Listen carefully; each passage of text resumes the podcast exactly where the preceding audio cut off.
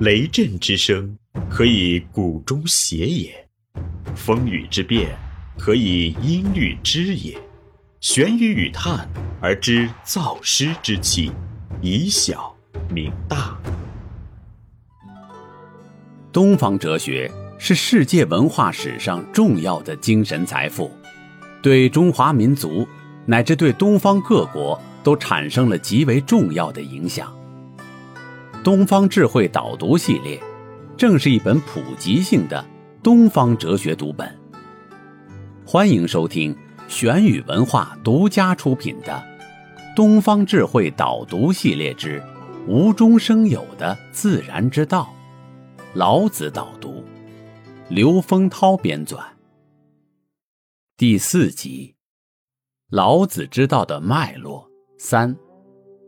老子之道的各种意义，实存意义的道下。宇宙的生成。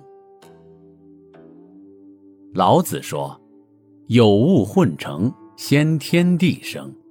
道这个实存体，不仅在天地形成以前就存在，而且天地万物还是他所创生的。”下面几章都明白的说道：“道是天地万物创造的根源。无，名天地之始；有，名万物之母。”一章。天下万物生于有，有生于无。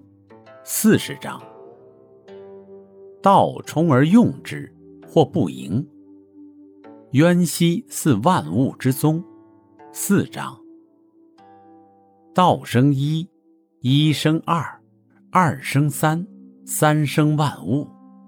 四十二章。道生之，德畜之，物行之。事成之，是以万物莫不尊道而贵德，故道生之，德畜之，长之，育之，庭之，独之，养之，复之。五十一章。老子认为，道是万物之宗，是一切存在的根源，也是一切存在的始源。道是自然界中最初的发动者，它具有无穷的潜在力和创造力。万物蓬勃的生长，都是道的潜在力之不断创发的一种表现。从万物生生不息、欣欣向荣的成长中，可以看出，道有一种无穷的活力。老子说：“道生一，一生二，二生三，三生万物。”这里所说的一二三，即形容道的创生万物的历程。道一层层的向下落实而创生万物，道创生万物以后，还要长之、育之、停之、独之、养之、复之。意思就是使万物得到培育，使万物得到成熟，使万物得到富养。从这里看来。道不仅创生万物就完事了，它还要内附于万物，以蓄养它们、培育它们。老子认为，道在品味上、在时序上都先于任何东西，它不受时间和空间的限制，不会因他物的生灭变化而有所影响。从这些角度来看，道是具有超越性的。从它的生长、富裕、蓄养万物来看，道又是内在于万物的。天地万物是由道所产生的。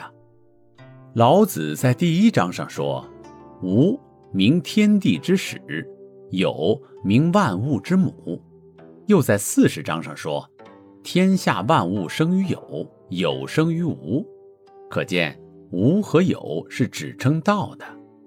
这里的无有是老子哲学的专有名词，无有似对立，而又相连续的。无含藏着无限未显现的生机，无乃蕴含着无限之有的。老子用无有的别名来表示形上的道向下落实而产生万物时的一个过程。老子为什么要用无有来指称道呢？王弼说：“欲言无也，而物有以成；欲言有也，而不见其形。”换句话说，由于道之不见其形，所以用无来形容它；而这个不见其形的道，却又能产生万物，也就是物有以成，所以又用有来指称它。可见老子所说的无，并不是等于零，只因道之为一种潜藏力，它在未经成为现实性时，它隐着了。四十一章说：“道隐无名。”这个隐字用以形容道幽隐而未形，所以不被我们所识之。因而，我们既不能用感官去接触它，又不能用概念去表述它。于是，老子不得已就用“无”字来作为道的别名。对于道的创生万物和蕴含万物来说，老子又用个“有”字作为道的另一别名。总之，无有都是用来指称道的，是用来表现道一层层的由无形质落实到有形质的一个先后而具持续性的活动过程。这里是玄宇文化东方智慧导读系列之无中生有的自然之道，老子导读。感谢您的收听。思而变，知而行，以小明大，可知天下。